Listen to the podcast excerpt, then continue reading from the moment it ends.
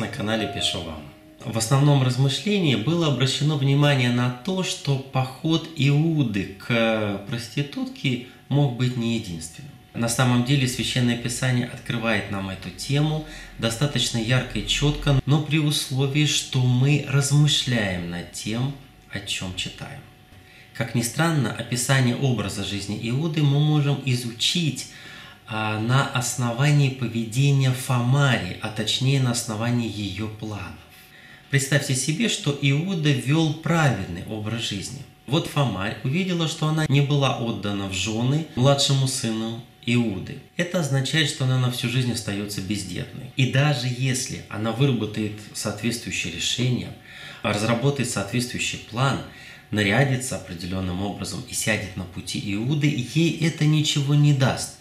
Иуда просто пройдет мимо. Однако Библия показывает нам, что Фомарь явно спланировала свои действия. Это значит, что она была уверена, что если она нарядится соответствующим образом и сядет на пути Иуды, юбки он не пропустит.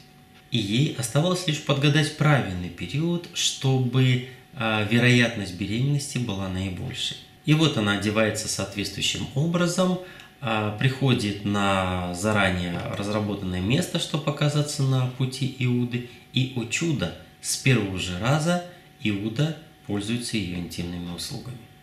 Для того, чтобы планы Фомари удались, и вообще для того, чтобы а, у Фомари в голове созрел подобный план, нужна была соответствующая ситуация.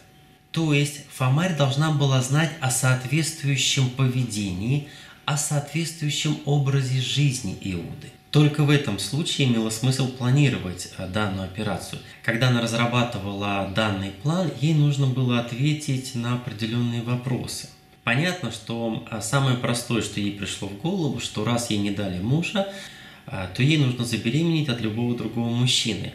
Но здесь основная проблема – Забеременеть-то она сможет, но ее потом лишат жизни за блуд. Таким образом, единственный вариант, при котором она могла бы забеременеть от другого мужчины и не лишиться жизни, если этим другим мужчиной будет Иуда, глава дома Иуды, тот самый судья, который будет выносить решение. А какое решение он вынесет, если ребенок от него, мы это с вами прекрасно знаем. Именно это решение Иуда и вынес, оставив Фомарь в живых. Так выбор падает на Иуду. Но насколько реалистичен данный план или он из области фантастики, это уже зависит от того образа жизни, который ведет сам Иуда. Числится он верующим. Но если бы он вел образ жизни в соответствии с теми наставлениями, которые давал ему Иаков – его отец человек Божий, то планы Фомари было бы невозможно осуществить. Это не значит, что мы, как говорится, ставим крест на Иуде. Нет. Мы просто рассматриваем тот его период, когда он, хотя и числился верующим, по своей сути был закрыт от Бога, не пустил его в свое сердце. Позже этот период наступил. Пришло принятие Бога, пришло раскаяние, пришло изменение образа жизни пришли другие ценности, другая система оценок. И вот мы уже видим Иуду одним из тех, кто готов отдать свою жизнь за Вениамина. И вот уже мы видим то пророчество, которое Иаков оставляет в отношении Иуды. Это пророчество, в отличие от э, Симеона и Левия, несет Иуде благословение. Иуда, тебя восхвалят братья твои, рука твоя на хребте врагов твоих поклонятся тебе сыны отца твоего. Молодой лев Иуда, с добычей сын мой поднимается, преклонился он, лег как лев и как львица, кто поднимет его. Не отойдет скипетр от Иуды и законодатель от чресла его, доколе не придет примиритель и ему покорность народов.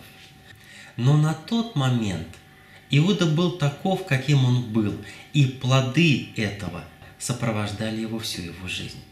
В отличие от Фомари, для него данная беременность была совершенно нежелательной. И всю его жизнь все знали историю происхождения ребенка Фомари. Иногда люди думают, еще поживу какой-то период данным образом жизни, а потом возьмусь за разум и налажу свою жизнь в соответствии с образом жизни э, верующего человека. И действительно, Иуда взялся за ум, стал действительно верующим человеком. Господь даровал ему прощение. Вот только последствия того образа жизни, который он вел, сопровождали его всю его жизнь.